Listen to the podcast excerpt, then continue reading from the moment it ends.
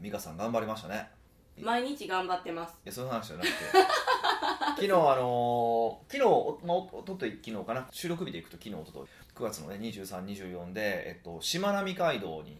行ってきましてしまなみ海道って多分しし分かるんかな関西の人は分かるんかなあの瀬戸私瀬は知ら戸なかっ内た海で、まあ、尾道から、えっと、四国の愛媛の方までこう島が点々とあるんですけど、まあ、そこでも橋でつながってるんですよでその橋つながってるところを、まあ、自転車でこう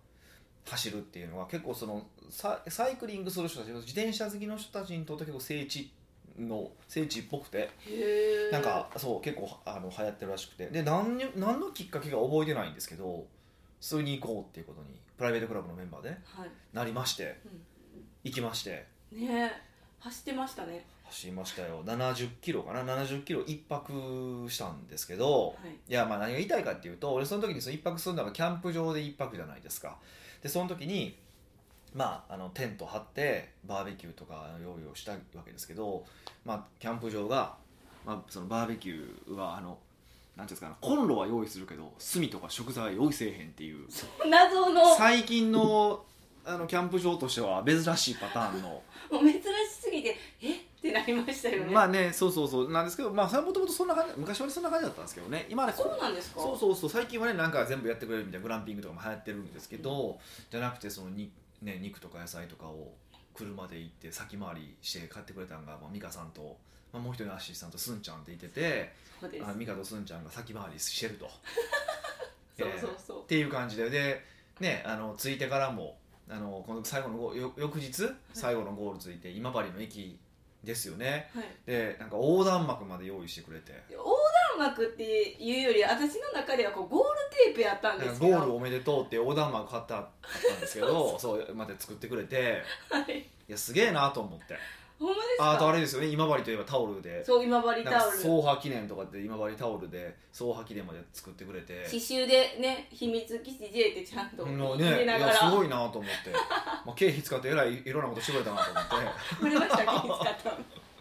そうですいねやいやすごいいやほんま先回りいろいろしてくれてね、あのーまあ、ある意味要は自転車を走にで走るっていうことだけにフォーカスできたわけじゃないですか僕たち5人は、そうですねまあ、そういう意味で言うと本当ねね美香さんのおもてなし精神のおかげでやった褒められてるね本当ありがたいことなんですけど皆さんに素敵な思い出作ってほしかったからねいやほんま楽しかったですけどねそうなんですかもうキャンプ場に着いた時は、はね、しんどい人としんどくない人ちょっと分かれてましたけど、いまあそうですねくたくたではありましたけどね僕も結構しんどかったなっていう感覚はありましたけどもう走れるもんなんですねちょっとうんリタイアする人いるんじゃないんかってヒヤヒヤしてた部分はあるんですようん一人はなんかもう明日はもう無理とかねずっと言い続けてたんですけど なんだかんだ言ってねそうあの全員あれでしたねだ無事おっさんアラフォーのおっさんがほぼアラフォー全員がアラフォーのおっさんが、ねえークリアしまして、え、うん、は若いうちに言っといた方がいいですよね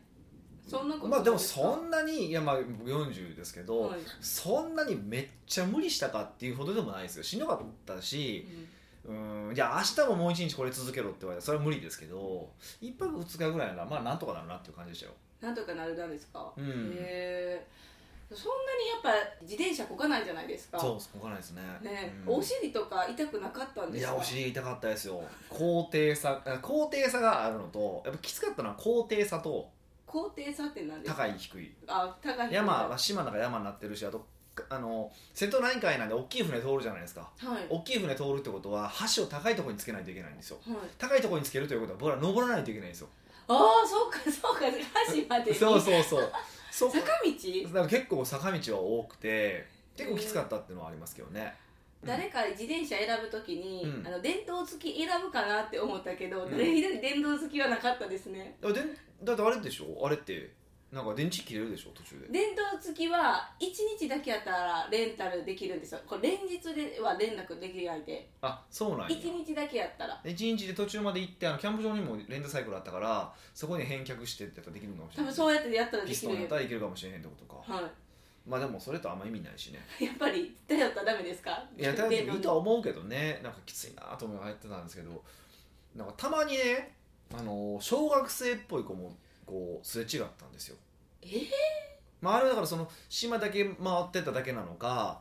彼らもその同じようにこう70キロ走破したのかそれちょっとよくわかんないんですけどあそっちですかあの私学校行くようなついやじゃなくじゃなくじゃなくじゃな本くてお親がえ親と子供3人とかで走ってる子とかいてましたよ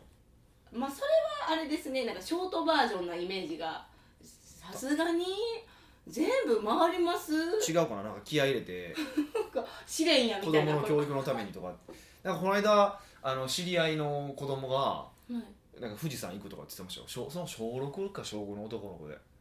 全部登山するってこ登ると登るらしいですめっちゃスパルタやなと思って、うん俺ようせえへんでそんなのと思ってて自分でも登りたくないの に子供のせ子供ってすごいかわいそうやなと思ってそうですよねうん、あれはもうきつすぎますもん富士山は、ね気合い入った親子やなと思ってあでも最近タイムリーなニュースで、うんしまなみ海道に、あのブルーのレーンなんですよねあの自転車国技との道ってあそうそうそうちゃんとあのブルーの線が引いてくれてるからちゃんとそれ通り行くとちゃんと今までまでつけるんですよ、ねすすごごいい整備されてますようね、んそこに画鋲をぶりばぶりまぶばらまいてあそうそうばらまいぶちまいぶちまけてみたかった、まあ、ぶちまけてるのは正しいけばらまいて、そのパンクの被害があったっていうのが本当ここ34日前どあれ多分やるニュースに2日前とかにあったらしい です僕全然知らなかったんですけどそうそうそう言われて調べたらその2日前にあったんやみたいない そすごいタイムリーすぎませんでしたやそうでしょうねえ大丈夫でしたパンクとかは、パンクとかもなかったし天気もねちょうどよかったんですよあの太陽を手にまくってどうしようかなだから日焼け止めとかも持って行ってたんですけどもう曇ってたから全然日焼け止めいらんよねぐらいのうーん感じで、日ね、日焼け、うん、もう全然なかったし風もそこそこあったからそん暑くもならないしいやその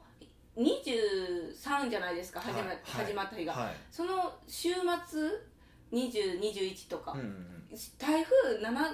何号が来てたじゃないですかうん、らしいですよそれも知らんかったんですけど、ええー、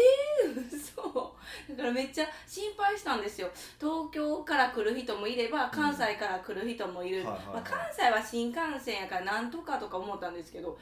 飛行機飛ぶかなとか飛行機飛ぶやったら飛ぶ飛ばへんよりもそれよりも風の中雨な風の中で走るの嫌やからねいやいやでももうやるって決めたから雨降っとったらもう仕方ない、いやだからすごいなと思うそうそうだから、まあ、3日前とかになんか連絡してくれて、はいみんなの LINE グループにそのねその行くメンバーの LINE グループに送ってくれてあのレインコートをそうレインうん、うん、もし必要になったら買っといてくださいねって言ったら ヒデさん以外全員買ってたんでしょえ俺も買ってたよえヒデさんも買ったんですか、俺もカバン入ってるもんあ入ってたよそうなんです入ってたね入っていやまあでもレインコートやったらねあの寒い時でも着れるかなって思って別に雨降らなくても使えるかなと思ったて、うんまあ、実際あのバンバーベキューしたんですけどその時寒くて来てる人いてましたね、よかっただからもうあの改造にならんくてよかった、まあ、僕はあのバーベキュー焼き係だったんで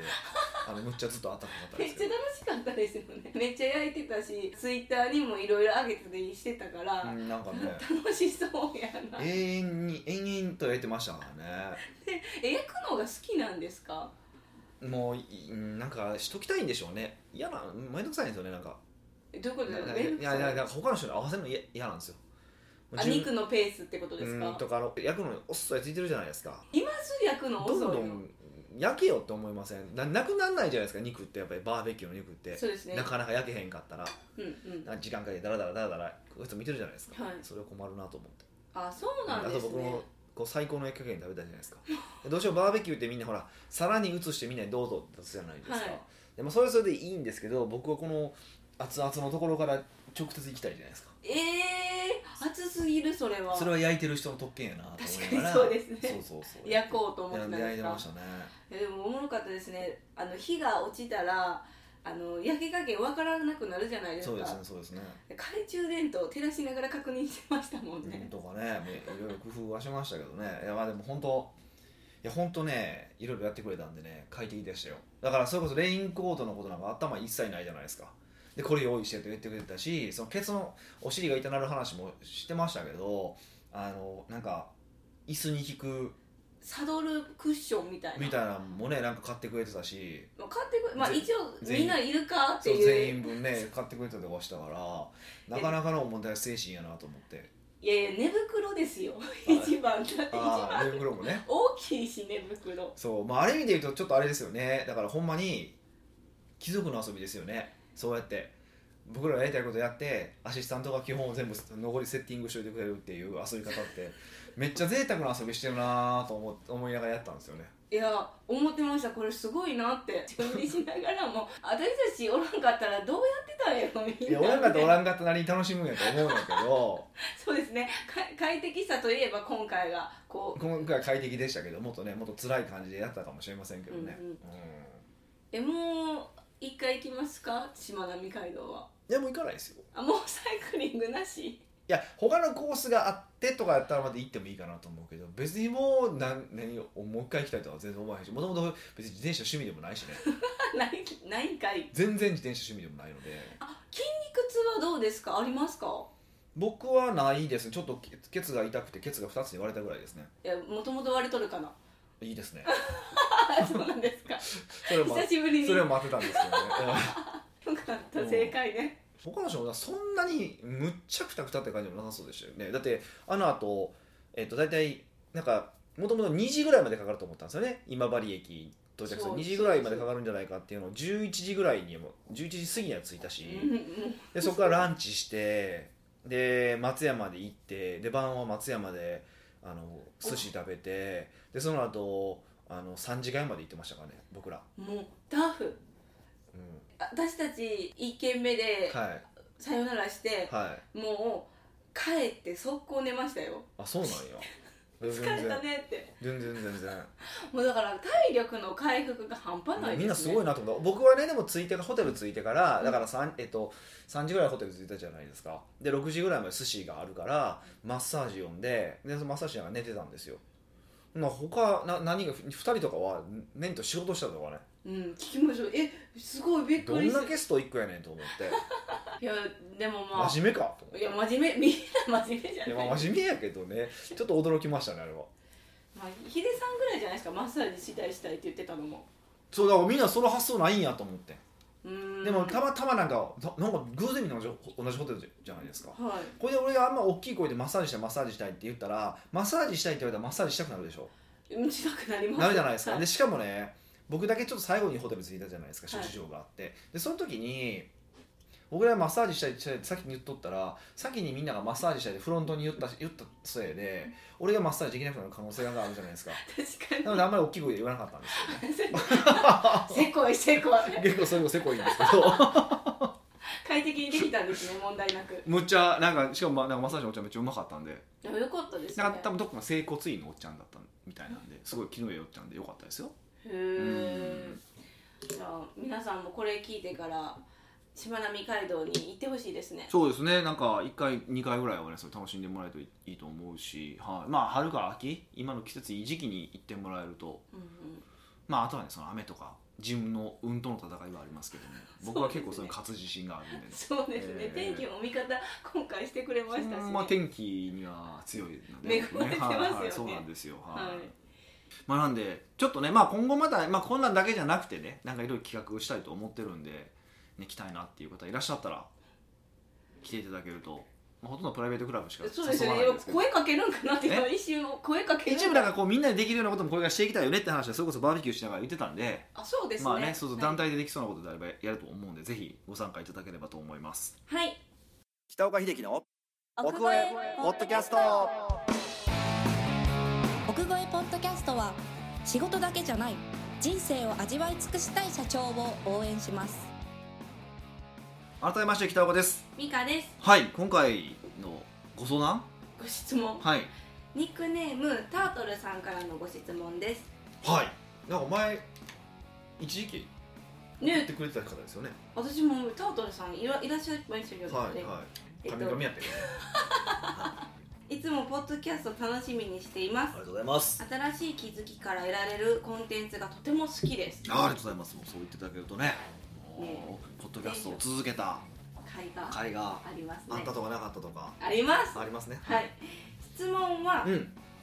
続きやすいビジネスと続きにくいビジネスの見分け方を教えてほしいですなるほど私はアフィリエイトサイトでうん3年間ぐらい2000万から3000万円を1日3時間ぐらいで稼いでいましたすごいなお金持ちやなごちそうさまですありがとうございますしかし近年の Google のアルゴリズムうんアルゴリズムですねはいアルゴリズムの変更で収入が激変しましたまあまあそうでしょうねううんそのため長く続きやすいビジネスの見か見分け方を知りたくて質問しました、うん一つはリストホルダーになることだと思うのですが、うん他にも何か基準があれば教えていただければ幸いです、なるほどはいはいうーんまずアルゴリズムが分からなかったですああだから要は Google が上位表示する Google のその自分のページとかあるじゃないですか、はいが Google で検索した時上位表示にさるするかされるかっていうのは、まあ、Google が決めてるわけじゃないですかふうでも Google が決めてるわけでその Google がうんこの人はじゃあ1位にしようかなとかって言ってるわけじゃなくて、まあ、もちろん機械的に決めてるわけじゃないですか、そうです、まあ関与できないええそれこそ AI とかそういうものを使ってね、えっと、決めてるわけですよその決める時の、まあ、要は、うん、例えばまあ簡単に言うとこういうコンテンツがあったら上やしこういうのがあったらマイナスやしとかねこういろいろ点数付けがあるわけですよおー採点するんですそねうですね自動的に採点して、まあ、要は検索にマッチするものは点数高くて低くなるように、まあ、プログラムを作ってあるわけですよでそれをそれはそういうのをアルゴリズムっていうんですよでもちろんこれってやっぱりずっとかこう改変していいくものでどんどんどんどんこう変わってくるっていうじょものってことですよね、うん、それそれだけの話ですねへえ、はいアフィリエイトはそのアルゴリズムが出る前にそういう役目をやってたってことですか何を言ったのえアフィリエイトのそだからそこ この方ははい全然言葉意味わからなかったけど、だから簡単に言うとそのアフィリエイト商品を紹介して手数料を得るっていうビジネスをされてるわけですけどアフィリエイトっていうのは、でそれは、えー自分のウェブページを、うん、Google で上位表示させると、まあ、たくさんアスアクセスが集まるじゃないですか、はいでそれの中に一定確率の方が買ってくれるからそれ紹介料をもらうっていうビジネスモデルだったわけですけど、うん、これアルゴリズムが変わることによって今まで上位表示していたページがガーンと下がってアクセス数が減ったりとかして前は収入が減ったってことだと思うんですよ。へえそうやったんですねうんうんうんうんうんすごいチーンってなりますね2000万円から3000万円を1日3時間で稼いでたのに、うんそれが激変したってまあそうですよね。はい。そういうこともありますよね。ビはいジネスしてたら。はなので続きやすいビジネスと続きにくいビジネスを見分けた方を教えてほしいんですけどもい。まあ続きやすいビジネスの話でいくと、まずまあ多分この話はすごい典型例だと思うんですけど、何か別のプラットフォームに頼らないっていうことですよね。何か別のフラットフォームに頼らない今回の話であればこれ Google っていうそのプラットフォームに頼ってるがために起こったことですよね。そうでしょ Google からアクセスを集めることによって売り上げを上げるっていうのがビジネスモデルの根幹なわけじゃないですか。はいでそこでうーんグー例えば Google に嫌われた瞬間そのダメになるに決まってるじゃないですか。そうですねうん、ってことは、うん、そういう何かにこう頼ってる状態特に集客を頼ってる状態ってのはかなり危険ですよねっていう。うーんでこれがだから複数の、うん、集客源があればうんそういう悩みはないわけですよだから集客源がたくさんあるっていうことは一つやっぱり続きやすいビジネスの、まあだ、僕第一条件だと思いますね。同じことをやってるけど収入源が違うってことですか同じことやってたとしても。うんそうですよね。あの、はしその収入とか集客源ですよね。集客集客する場所っていうのをまあ依存しないっていうのは。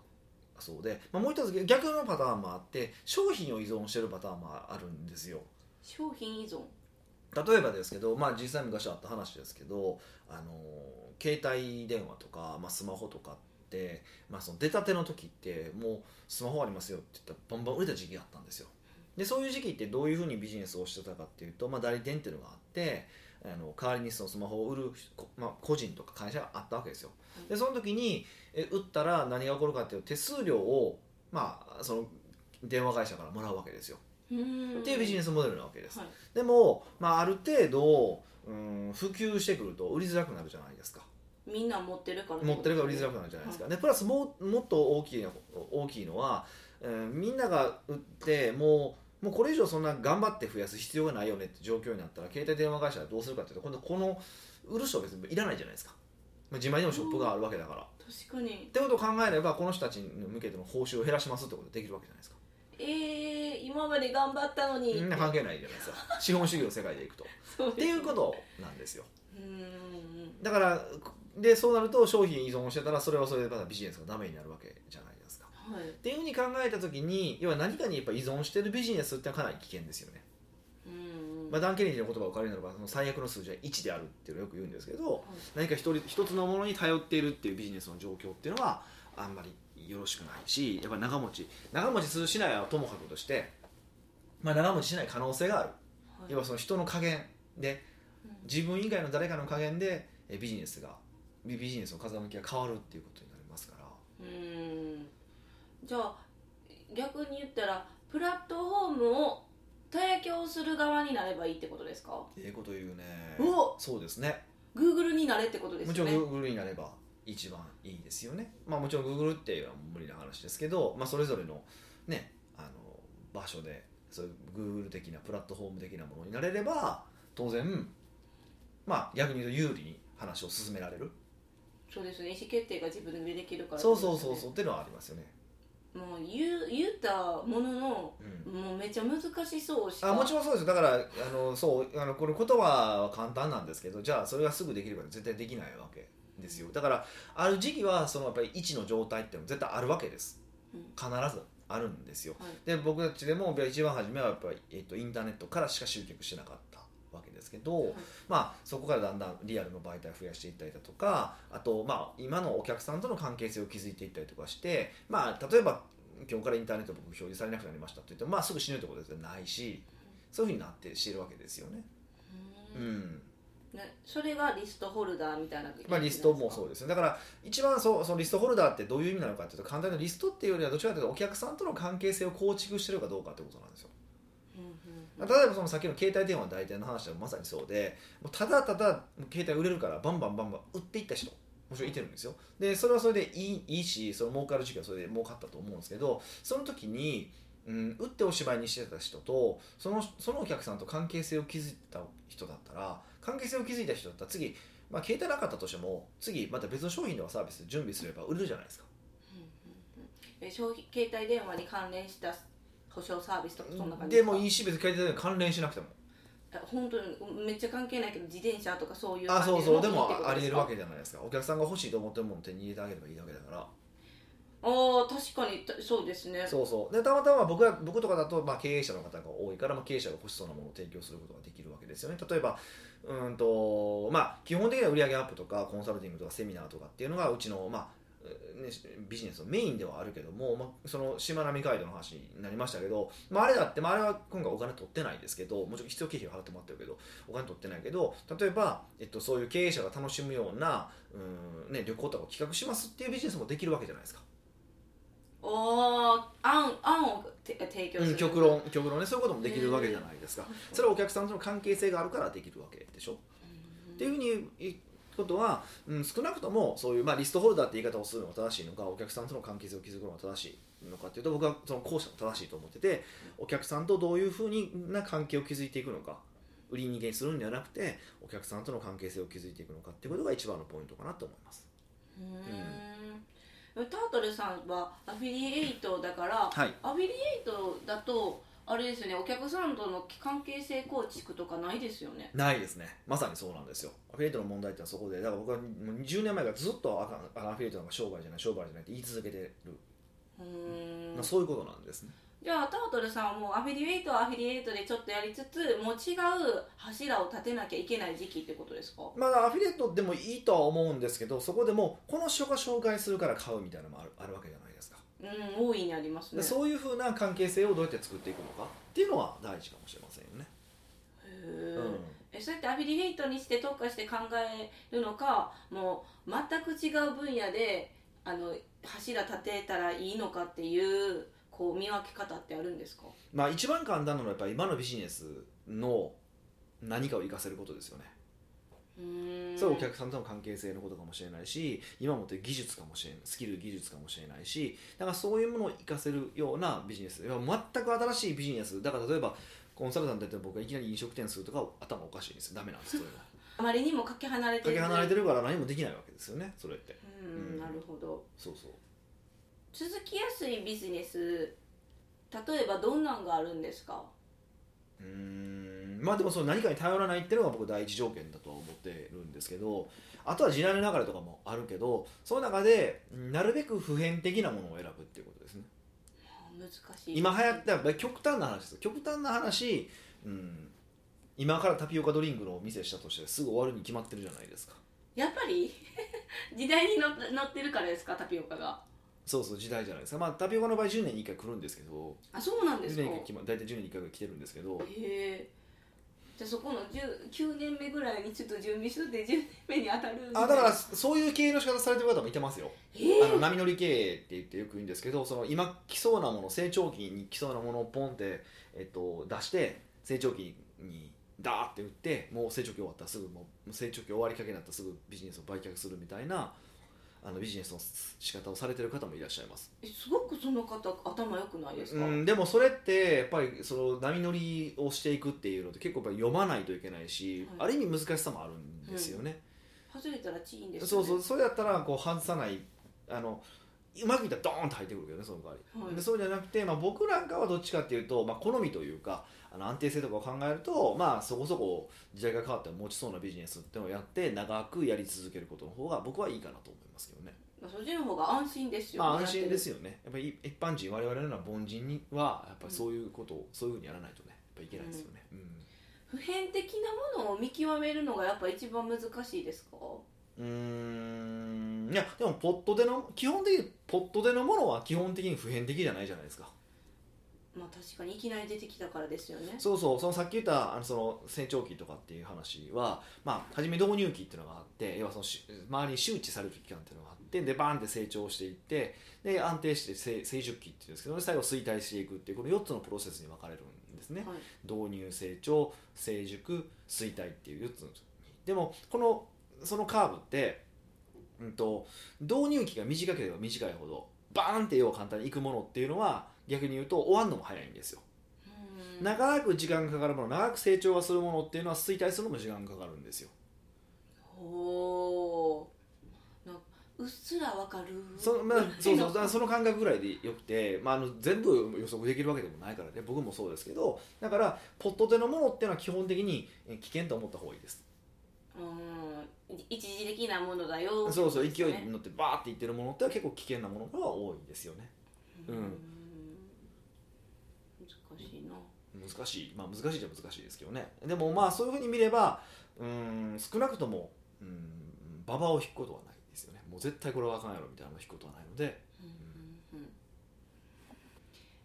うん例えば逆に長く続いてるビジネスをしてるとするじゃないですかその人からしたらそういう収入も安定してるから心配心配がないっていうわけじゃない心配ないとしたら、うんうんうんうんとなんかこうなんて言うんですかそればっかりに頼らずにこう複数にこう手を出した方がいいのかここだったら難しいところでそうなんですよねあのーあまりにも複数に手を広げすぎると今度エネルギーを全部分散することになるからうまくいかないっていうこともうんああるしやっぱ典型はある程度ビジネスがうまくいったらなぜかみんな飲食店したがるんですけどえなんでなんですかそれ分かんないですけどね、まあ、僕もしたいですもんね確かにねえー、なんでですか飲食店めんどくさそう面倒くさいし儲かんないですよあんま儲かんないですけどなんかしたがる人って多いんですよ俺の店行くって言いな多た分いですそんなかんもあるんねでし ょうねないろいろあると思うんですけどだからそういうことを考えるとそこでグッとまあえー社長と飽き性なのでそこでグッとこられるかどうかって結構勝負ですよねえじゃあさっき1が最悪の数字って言ってたじゃないですか、うんうんうんじゃあどれぐらいの収入源って言ったらいいかだなから収入源を増やそうっていうそういう感覚は僕なくてよくてないうんそれはよくてそうじゃなくてあの収収入源はビジネスでいいんだけどうーん集客のルートとかはいお客さんの維持のルートとかを複数にしていくっていう感じのイメージの方が強いかもあんまりその新しいビジネスにポンポン手をつけるよりも、ツールをいっぱい持っとく、まあ、ツールというかそうですねうんそうですね、うんうんなるそこそこだけだと思いますねほどじゃあ続きやすいビジネスをしてる方も続きにくいビジネスをしてる方も一度こうプラットフォームに当てはまってないかどうかならないかどうかってことですなれないかどうかですねあとはやっぱり本当の財産はやっぱお客さんとの関係ってことですえーそうなんだですかから何回も今さっきも言ったけどそうですよねそうそうだから結局やっぱそこですよねそこさえあればいやほんまなんとかなるもんうーん例えば今お客さんとの関係性もあるじゃないですかで例えば僕が倒産するとするじゃないですか倒産したとしても、まあ、何とかはできるじゃないですかその人たちに向けてコンサルティングしますってことでもいいしはいなんか別の企画用意しましたとかでもいいしなんとかはなるじゃないですかうーんじゃあお客さん自分のビジネスとお客さんとの関係性を良くすることをむちゃ考えたらいいんじゃないでいすかや結局そういうことですよじゃあ結局それがタート一ルさん番の僕は安定だと思いますねうーんだからよく言うのは僕その田舎のビジネスは強いっていうのはそこで田舎で地方でビジネスをしてる人っていうのはもう田舎のその地方で有名になってもうそこでずっと根付いて生きていけばやっぱ強いんですよだから田舎の名物ってそうじゃないですか例えば静岡だったら爽やかっていうハンバーガーハンバーグ屋さんってあるじゃないですかとかうんなんかその地元に行けばなんか愛されてる有名な B 級グルメの店ってあるじゃないですか、はいであれってあの美味しいところもあるし全然美味しくないところもあるわけですよでも美味しくないけどもう子供の時は食ってるから美味しく感じるんですよねでも恋しくなりますそようねそうの味そんなんがあるじゃないですか、はいそうなったらめっちゃ強いじゃないですかでもあれもお客さんとの関係性じゃないですかだからもうあんかけスパゲティあの名古屋のなんかもうめちゃめちゃまずくて食えたもんじゃないですか僕からするとへーでも名古屋の人好きな人多いんですようーんじゃあうんもう何やともやれお客さんとの関係構築をもっと考えようってことですねいやもう結局それにもなるっていうなんか別に商売の基本に戻るってことですねはいおこごいポッドキャストではいろんなご質問をお待ちしております質問を採用された方には素敵なプレゼントを差し上げておりますので質問フォームよりお問い合わせくださいはいというわけでまた来週お会いしましょう